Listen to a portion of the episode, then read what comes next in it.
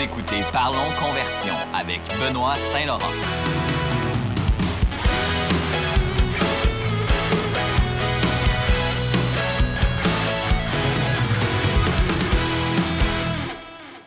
Bonjour et bienvenue à ce nouvel épisode de Parlons Conversion. Je m'appelle Benoît Saint-Laurent, je suis votre hôte et je suis consultant marketing web et nomade digital, présentement dans un beau pays du Portugal. Il fait très beau aujourd'hui. Euh, j'espère que tout le monde va bien aujourd'hui. Là, on a un petit sujet différent aujourd'hui. On va pas juste parler marketing. En fait, on va parler plutôt euh, nomade digital. Donc, c'est un petit, un petit sujet, euh, une petite parenthèse qu'on fait aujourd'hui parce que vous le savez, moi, ça fait longtemps que ça fait plus que quatre ans que je suis nomade digital, que je voyage à travers le monde tout en, en travaillant avec mes clients du Canada, puis de, fait de partout dans le monde aujourd'hui. puis c'est quelque chose évidemment de, une thématique qui me qui me qui vient me chercher beaucoup parce que euh, parce que parce que je crois beaucoup en ça, nomade digitaliste. Moi, ça m'a permis de vivre plein d'expériences incroyables. Puis, il y a quand même pas mal de domaines, plus de domaines qu'on le pense, puis euh, de, d'emplois, on pourrait dire, ou dans lesquels c'est possible, en fait, de travailler à distance. Puis je pense qu'avec ce qu'on a, les, les, les malheureux événements qu'on a vécu dans les dernières années avec le COVID, on peut le voir que euh, le travail à distance, c'est faisable. là, ben, il y en a beaucoup qui n'ont pas eu le choix de faire avec aussi. Puis finalement, on peut voir qu'effectivement, ça fonctionne. C'est sûr que c'est pas c'est pas toujours facile, puis c'est définitivement pas fonctionnel pour tous les emplois. Si vous êtes, par exemple, coiffeuse ou peu importe, mais ouais, c'est sûr que nomade digital, c'est difficile. Remarquez que j'ai déjà rencontré une tatoueuse qui était nomade digital. Mais euh, c'est différent un peu le tatou. Je pense que c'est en tout cas. Euh, mais chose certaine, si vous travaillez en ligne ou si vous travaillez avec un ordinateur, du moins, euh, il y a, des, peut-être des bonnes chances que vous puissiez vivre cette expérience-là. Puis moi, je parle à beaucoup de personnes qui aiment justement sont comme oh mon Dieu, quel beau mode de vie, j'aimerais tant pouvoir faire ça. Puis ils me racontent un peu leur, leur, leur, leur, vie. Puis je suis comme, tu sais, avec le travail que cette personne-là il fait, il pourrait facilement faire le saut. Puis il y en a qui le font des fois. Puis je pense que je pense qu'avec ce qui s'est passé dans les dernières, dernières années, puis le confinement obligatoire et tout, je pense qu'il y en a qui vont peut-être plus prendre le saut parce qu'on peut le voir maintenant que c'est possible, mais euh, c'est quelque chose qui est quand même euh, qui est pas encore populaire tant que ça. Pourtant, c'est quand même plus facile qu'on le pense. Donc, je me suis dit, je vais faire un épisode là-dessus. Mais moi, je suis un pas pire vétéran comme comme euh, nomade digital, mais derrière chaque Luke Skywalker, il y a son Yoda. Puis là, moi, je vais voir aujourd'hui, le Yoda, j'en ai tout un, c'est Ambroise Debray. Ambroise, en fait, c'est un ami de longue date. Euh, lui, c'est vraiment une sommité dans le monde francophone des, nomades digital parce qu'Ambroise, il, y a des groupes Facebook, il y a sa page Instagram sur laquelle il partage énormément de contenu sur le nomade digitalisme, quoi faire, etc. C'est vraiment lui la, référence. Même moi, honnêtement, euh, c'est ma référence pour un paquet de trucs. Ambroise, c'est lui qui m'a aidé à, quand je suis parti au début, en fait, euh, avant de partir du, Québec, c'est lui que je suis allé voir en premier parce qu'Ambroise, euh, on l'avait, je pense, je on prenait une faux, j'avais rencontré une, une fausse, une fausse, une soupe vietnamienne, Vietnam, en tout cas, euh, faux beau gars. Puis, on parlait. Puis, Ambroise m'expliquait dans le fond qu'il partait six mois en Thaïlande pour travailler en même temps, puis voyager. Puis moi, j'ai toujours aimé voyager, puis je commençais en marketing.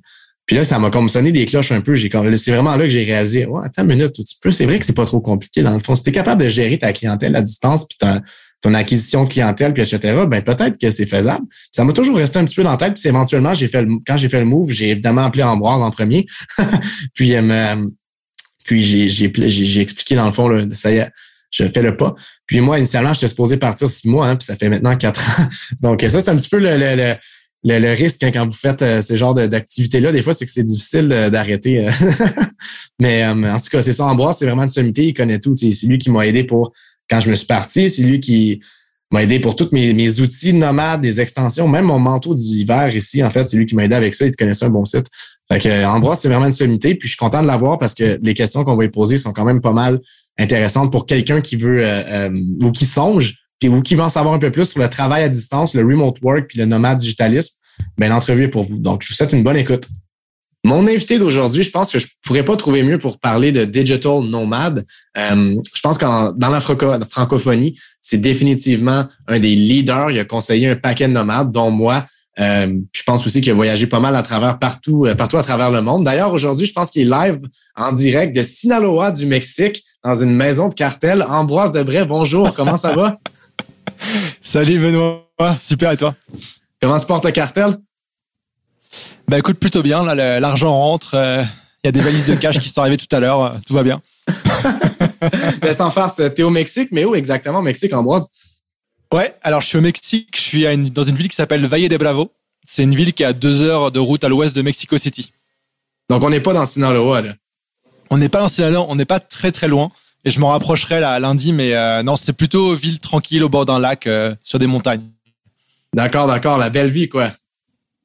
Pas mal, pas mal. Génial. Donc, euh, Ambroise, dans le fond, c'est ça. Toi, tu es vraiment une sommité dans le monde de la francophonie pour le, ce qui est le digital nomadisme. tu m'as, comme je disais, tu m'as aidé, tu as aidé un paquet de personnes. Dis-moi, Ambroise, tu penses que tu es la meilleure personne pour nous le définir? C'est quoi exactement un digital nomade? Alors, digital nomade, bah, c'est deux, c'est deux mots. Tu as le côté digital, qui veut dire pouvoir euh, bah, travailler en ligne grâce à Internet. Et le côté nomade. Euh, à la base, c'était des ethnies euh, d'Afrique du Nord qui se déplaçaient en permanence. Et maintenant, bah, nous, les gens comme toi et moi, on se déplace en travaillant grâce, grâce à nos ordi pour aller là où on nous traite le mieux. en général, les endroits où il fait bon vivre, où on peut faire du, du surf, où il fait chaud, où la vie est pas chère, où on est bien, quoi. Ouais.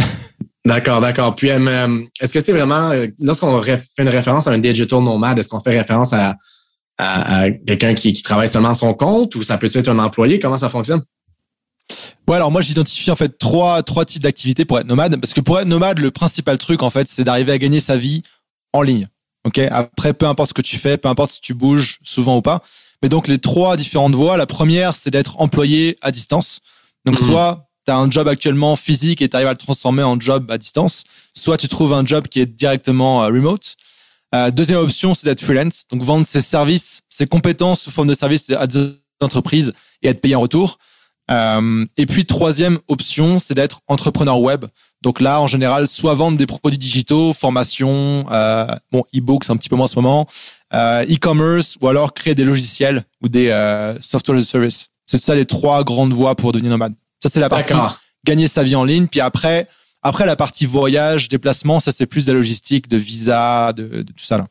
Ah oui, la partie vraiment le fun. Euh, dis-moi, Ambroise, euh, euh, comment tu as commencé ça? Qu'est-ce qui t'a donné le goût, justement, de. de, on, a tous nos, on a tous nos raisons. J'aimerais savoir, c'est quoi la tienne? Ouais, alors moi déjà il y a, y a, plusieurs choses. Déjà je suis je suis né en Allemagne, je suis français, je suis né en Allemagne. Mes parents ont habité en différents pays. Euh, j'ai habité aussi en Angleterre juste après l'Allemagne quand j'étais petit. je suis arrivé en France en fait à 4 ans. Donc déjà j'avais déjà voyagé un petit peu avant, avant ce moment-là. Et puis euh, bah après je décidais à 18 ans d'aller faire mes études à Montréal. Euh, c'est là qu'on s'est rencontrés d'ailleurs. Et puis euh, donc là bah, j'étais je vivais à l'étranger, j'étais plus dans le style de vie euh, bah, étudiant mais expatrié aussi. Et en 2013 euh, j'ai un professeur d'entrepreneuriat à HEC, Claude Ananou, qui me présente la semaine des 4 heures de Tim Ferriss. Il amène ça en classe. Tu vas pour te dire le prof, euh, le prof plutôt cool. Et euh, je le lis. Et à ce moment-là, bah, je vois que mon objectif, c'est vraiment d'arriver à ça, tu vois. Gagner ma vie en ligne pour pouvoir voyager et en fait avoir la vie que je veux selon mes objectifs. Et donc, à partir de ce moment-là, tout ce que je fais, aussi bien mes choix de spécialité, HEC Montréal, euh, mes choix de side project, etc., c'est vraiment pour arriver à cet objectif de gagner ma vie en ligne. Et donc, je teste à ce moment-là le freelancing, le e-commerce, de créer des événements, de créer des startups, etc. Et puis petit à petit, ça fait son chemin. Et en 2017, euh, en mars 2017, je quitte, je quitte ma job. Euh, j'avais fait bac, maîtrise, euh, j'avais une job de product owner, growth hacker chez les pages jaunes, bien payé, bien reconnu, etc. Et je quitte ça en mars 2017 pour partir avec un aller simple vers l'Asie. et là, va continuer mes projets de freelancing, commencer à lancer ma startup de course à pied et depuis ce temps-là, bah, j'ai pas, j'ai pas arrêté quoi. J'étais resté plus basé à Montréal jusqu'à cet été, euh, entre trois et six mois par an en voyage. Et là, maintenant, je suis full-time euh, nomade. Euh, j'étais cet automne à Lisbonne, on s'est vu là-bas. Euh, maintenant, je suis au Mexique. Peut-être qu'après, j'irai en Colombie. On sait pas, on va voir. Wow, c'est tout un parcours ça. Puis, euh, là, présentement, là, tu aimes. avant que je te pose la question, combien de combien de pays tu as visité exactement? 37. Wow. Il y a combien de pays dans le monde? 193, je crois, officiellement. Ah, t'es pas loin. J'ai encore, j'ai encore un peu de chemin, mais j'y travaille. Puis euh, là, présentement, euh, en tant que nomade digital, euh, toi, toi, tu parlais tantôt justement de, de forme de rémunération et tout. Toi, comment ça fonctionne exactement de ton côté? Alors, de mon côté, de mon côté, j'ai toujours eu plusieurs activités en même temps. Je suis un peu un, un touche à tout, etc. J'ai justement, j'essaie de me focus de plus en plus pour pour avancer plus loin dans ce que je fais. Mais en ce moment, je te dirais que un quart de mon temps, je le passe en freelancing en tant que growth hacker pour des, PME et startups, euh, aussi bien au, Québec qu'en Europe. Et puis les trois quarts de mon temps, je les passe à créer du contenu, euh, accompagner des personnes à se lancer en freelance, euh, décoller, faire décoller leur carrière, et puis eux aussi devenir digital nomades. D'accord, vraiment un coach, un coach en freelance qui, ou du moins quand même pas, c'est plus un coach en fait en digital nomadisme carrément parce que c'est la, la valeur ajoutée à ton ton offre, j'imagine. Ouais, bah moi, moi, moi, c'est plus vraiment le freelancing, mais avec un peu une, une saveur et des astuces digital nomades qui marchent, peu importe si tu es chez toi euh, dans ton dans ton chalet là et que t'habites là-bas ou tu veux voyager comme moi. Tu sais, ça marche. Uh-huh. Euh, peu importe où t'es. Ça peut être juste des trucs d'avoir une adresse virtuelle. Tu vois, moi j'ai un coworking à Montréal qui reçoit mon courrier, qui me le uh-huh. scanne, qui me l'envoie. Euh, comment organiser tes comptes bancaires, tous tes trucs comme ça pour que ça marche, peu importe où t'es, tu vois. Et que ce comment ne pas payer euh, des tests de Covid. Euh? ouais, entre autres, entre autres. J'ai toujours eu ce côté un petit peu euh, optimisation, life hacking, tu sais. d'ailleurs, toi aussi, je sais. ce serait cool que tu nous expliques ça. D'ailleurs, l'histoire du du test de COVID gratuit, je la trouvais, je la, je la trouvais bien bonne. J'aimerais, mais tu me rappelles encore un peu.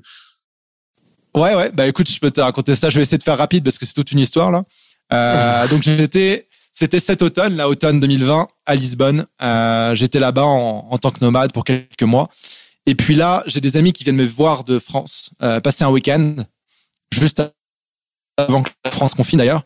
Et mes amis rentrent en France. Et là, j'ai un ami qui se fait tester positif au Covid. Mmh. Bon. La semaine d'avant, j'étais aussi en road trip dans le sud du Portugal et j'avais euh, j'avais vu des gens là-bas et il y a une des personnes qui est testée positif au Covid. Donc j'étais double cas contact du Covid. Ça commence bien. Euh, et là, je me dis, OK, bah, pour reprendre une vie normale, une vie sociale, il faut que je me fasse tester pour être sûr que je l'ai ou que je l'ai pas, tu vois, mais en tout cas, euh, aller de l'avant. Et là, je me renseigne à, au Portugal pour faire le test Covid par le système de santé publique. Euh, je, je, fais les trucs, j'appelle les numéros, j'emplis les formulaires, j'attends, j'attends. Au bout d'une semaine, il se passe rien et je vois qu'il se passera rien. Ils n'avaient pas envie de me, me faire, m'aider là-dessus. Et euh, je remarque que pour faire le test Covid par moi-même, c'était 100 euros. Je me dis bon, 100 euros, ok, je peux me le permettre, mais c'est quand même une somme. Si je peux éviter de le payer, tu vois, mhm. euh, c'est pour les autres aussi que je fais ce truc-là. Comment est-ce que je peux faire? Et là, je me souviens qu'il y a une amie, Marie, euh, qui d'ailleurs a suivi ma formation, qui, qui m'avait parlé de euh, si tu allais aux Açores ou à Madère, donc des îles du Portugal, il t'offrait un test gratuit du Covid.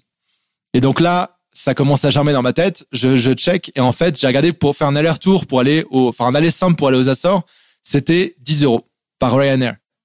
Sachant que c'est un vol de 2 heures et demie quand même, était un peu au milieu de l'océan Atlantique. Donc je me dis ok, euh, je vais faire ça. Et finalement, je me dis bah pour, tant qu'à faire, autant prendre un aller-retour pour 10 euh, euros le plus, donc aller-retour pour 20 euros. Et euh, il restait une semaine. C'est quoi les chances dans ma vie que je vais avoir d'aller aux Açores, sur une petite île au milieu de l'océan? Donc je fais ça en, me disant, bah, je vais faire le test euh, grâce à ça. Peut-être ça, devenir, ça deviendra positif, peut-être négatif, mais en tout cas, je, je saurai. Et ça m'a coûté euh, cinq fois moins cher que de faire le vrai test Covid. Et donc là, je fais le test Covid, je suis euh, négatif. Euh, et donc, je parle deux jours après, j'étais dans un avion pour aller aux Açores en plein en pandémie. Euh, et j'ai pu bah, visiter cette petite. Euh, j'ai été sur l'île de San Miguel aux, Açores. Et en plus, j'ai réussi à, à pas payer vraiment la bah, totalité de mon logement là-bas parce qu'il y avait un nouveau concept de, de co-living, un peu Airbnb pour nomades qui se lançait, qui s'appelle Floasis. Et donc, j'avais le droit à quelques nuits gratuites pour tester un, un endroit qui était super cool. Et donc voilà, c'est l'histoire de comment je suis allé aux Açores pendant une semaine pour euh, 80 euros tout inclus, quoi. wow. Un vrai, un vrai life hack, un, vrai de vrai life hack. Donc, petite question pour toi, Ambroise. Euh, pour quelqu'un qui veut commencer comme digital nomade, euh, qu'est-ce que tu suggérais comme, comme, comme, comme principaux endroits? Ouais. Alors, euh, par rapport à ça, déjà, c'est un mode de vie qui est, qui est vraiment différent de ce qu'on connaît, ce qu'on enseigné depuis qu'on est, depuis qu'on est né à l'école, études, euh, travail, acheter un appartement, euh, une maison, etc. Avant de se lancer à fond dedans, il vaut mieux prendre le temps de le tester. Tu vois. Par exemple, si tu es employé, te prendre une semaine de congé où tu vas te mettre quelque part où tu, tu loues un Airbnb, quelque part où tu connais que tu connais pas où tu connais personne, et travailler sur un projet professionnel. Tu vois. Comme ça, tu auras testé le côté de partir quelque part tout seul que tu connais pas, de travailler et tu vas voir comment tu te sens. Euh, première étape. Ensuite, si, si tu vois que ça te plaît et que tu as envie d'aller plus loin, là, il y a des endroits quand même qui sont très prisés par les nomades. Euh, Donc t'as euh, t'as l'Amérique latine. Euh, ça, par rapport à ça, je dirais de commencer par un endroit plus euh, plus confortable. C'est comme Playa del Carmen où j'étais là, c'est c'est assez touristique. Il y a de tout, tu trouves tout ce que tu veux. Internet est bon, il y a des nomades. Et après, il y a plein de choses à faire. Il y a beaucoup de nomades aussi qui sont en Asie du Sud-Est. Euh, tu y as été, j'y ai été aussi. Thaïlande, euh, Cambodge, Vietnam, Bali. Euh, ça, c'est des endroits que les nomades aiment bien. Et puis aussi en Europe, il y a plein de destinations. Euh, en Afrique de plus en plus aussi. Donc euh, donc voilà, c'est dépendamment aussi des envies de chacun. Tu vois, moi je sais que après après dix ans basé à Montréal, j'avais envie de j'ai envie de plage, de mer et tout ça, tu sais, et de Mhm. chaleur.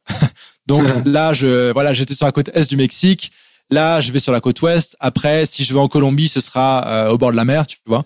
C'est aussi savoir ce que tu as envie. Et moi, je connais des nomades qui détestent la plage, détestent les endroits touristiques et ils vont dans des petites villes comme ça, euh, autres. tu.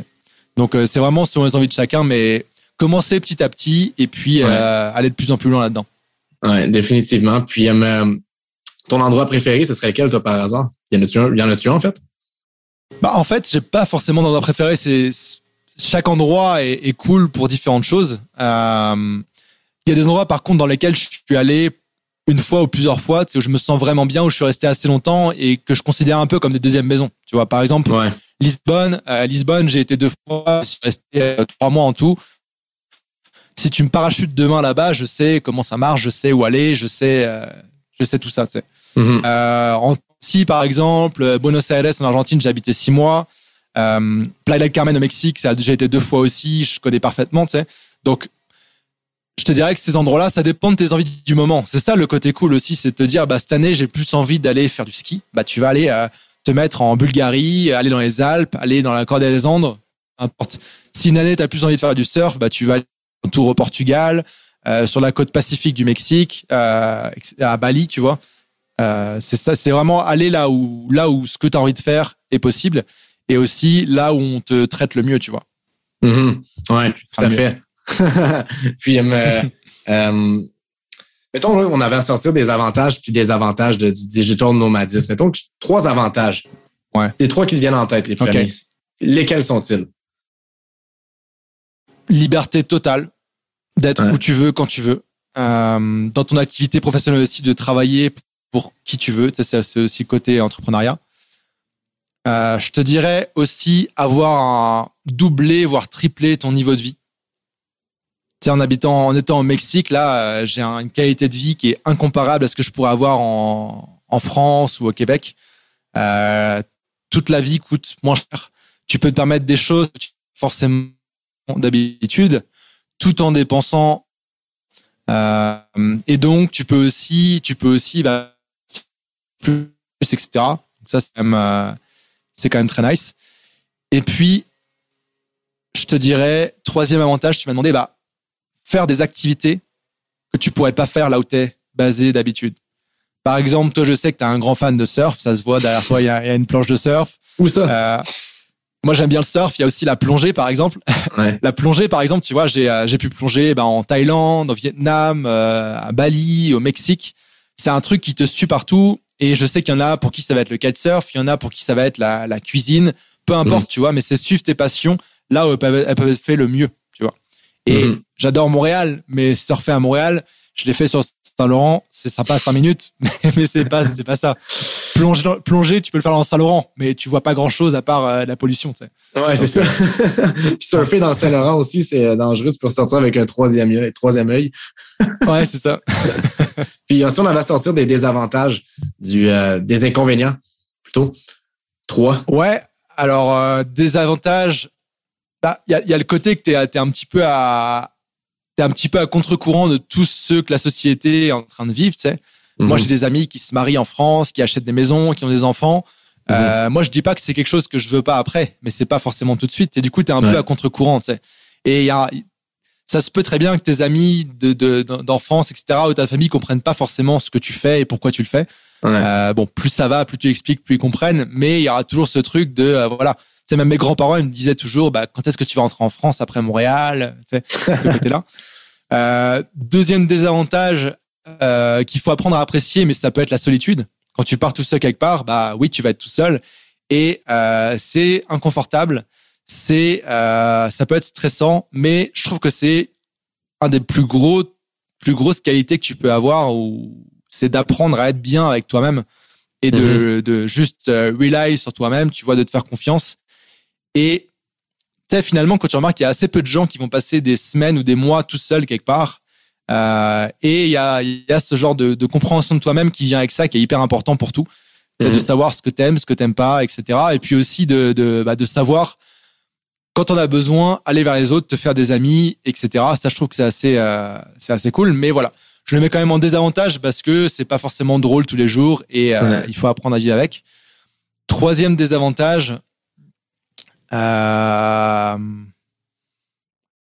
Troisième C'est désavantage. bah, trouver. Peut-être, peut-être, je te, peut-être je te dirais au niveau euh, vie amoureuse, vie de couple, tu sais.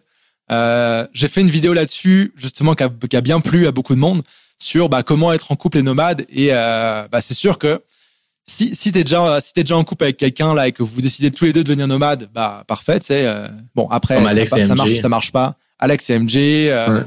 J'ai aussi un autre pote, Alexander et, euh, et Elisabeth. Tu vois, il y en a, il y en a pour qui ça marche. Après, euh, te mettre en couple quand t'es sur la route, c'est plus, c'est plus touchy parce qu'il y a des différences culturelles. Euh, Ah bon? c'est pas forcément des gens qui sont euh, qui sont nomades euh, aussi, tu sais. Mhm. Euh, Il y a plein de choses à prendre en compte, mais euh, voilà, c'est tu vois moi c'est un de mes critères de dating maintenant, de dating sérieux, tu sais, c'est ok, il faut il faut que la fille elle puisse travailler à distance et qu'elle a envie de le faire. Donc avec un euh, mode de vie voilà. comme le tien, ouais, j'imagine, parce que sinon, ça représente un frein, ou du moins, il y a, pas un frein, mais il y a, y y y une incohérence entre les, entre tes objectifs, ouais. Ouais, ça fait du sens. Ouais, t'es un peu, t'es un peu tiraillé. Et puis voilà, aussi euh, développer une relation, tu sais, ça prend, ça prend du temps. Si tu, si tu changes d'endroit tous les mois, que tu trouves quelqu'un avec qui tu peux voyager, tu sais, pour te dire, ok, on est bien ensemble, on a envie de voyager et de le tester. Je te pense qu'il faut au moins, tu sais, peut-être deux, deux, trois mois de, de un endroit. Donc euh, il y a Mhm. ça aussi à prendre en compte. Ouais, ouais. Donc euh, voilà. Je sais que je sais que toi, par exemple, tu as un mode de voyage un peu différent du mien, où toi, tu vas rester plutôt peut-être trois, six mois ou plus par endroit. Euh, ça, ça dépend. voilà. mais ouais. ouais. ça dépend. Moi, c'est plutôt en- entre un mois et demi et trois mois, tu sais, donc euh, Ouais. euh, c'est ça. nice. Puis, ouais, ben écoute, écoute, ça fait pas mal de tours sur le, ce qui est le nomade, euh, digital nomadisme. Mais là, il y a une autre affaire que je trouve intéressante, puis c'est un autre sujet qu'on peut définitivement parler ensemble, puis qui va peut-être aussi résonner avec nos auditeurs pas mal, c'est le remote work. Parce que là, présentement, avec Ouais. ce qui se passe avec le COVID, que tu sois nomade ou pas, là, t'as comme pas vraiment le choix de faire du remote work. Ma première question par rapport à ça, penses-tu que une fois, moi, je pense que je connais déjà ta réponse, mais penses-tu qu'une fois que le COVID va être derrière nous, du moins, euh, ça va être relativement derrière nous, avec les expériences qu'on a vécues là, penses-tu que les entreprises vont être plus ouvertes à laisser les employés partir, travailler à Bali six mois, euh, ou tu sais, peu importe? Penses-tu que c'est quelque chose qui va être un petit peu plus accepté maintenant que les gens ont fait face à ça puis qu'ils ont dû s'adapter puis le vivre dans le fond? Ouais, bah c'est clair que ça a été un élément, un, un énorme euh, élément déclencheur du remote work, là, le, le- le- la Covid. Bon, avec peu importe le- tout le bien ou le mal que ça a apporté, mais au moins il n'y a pas eu le choix. Donc tout s'est mis en place pour que ça arrive. Et donc toutes les boîtes qui à de base étaient très euh, venez au bureau, on a un meeting à 9 heures, un meeting, etc. Tout ça Mhm. c'est devenu plus flexible et ça c'est en tout cas c'est devenu ça s'est passé en ligne sur Zoom ou autre. Et donc euh, moi, ça fait des années que je suis à fond pour le, le, le remote work. Tu vois, même quand j'étais employé, j'essayais de petit à petit prendre plus de temps en remote. Et pour moi, ça a énormément d'avantages, aussi bien pour les employés que pour l'entreprise, tu vois. Pour l'entreprise, avoir des employés qui sont euh, euh, heureux, qui peuvent gérer leur emploi du temps, qui perdent moins de temps dans les transports. Il y en a qui passent des heures et des heures par jour en commute. Je Mhm. pense que c'est énorme et euh, et puis ça ça enlève aussi beaucoup de, de bullshit autour des jobs. Tu vois, il y a des meetings qui ont pas lieu d'être. Euh, il y a y a il y a de la vie de tu sais il y a de la vie de bureau. C'est normal d'avoir la vie de bureau, de parler avec tes collègues, mais il y en a qui moi je me souviens quand je travaillais, il y en a qui tu te demandes ce qu'ils ont fait dans leur journée, tu sais.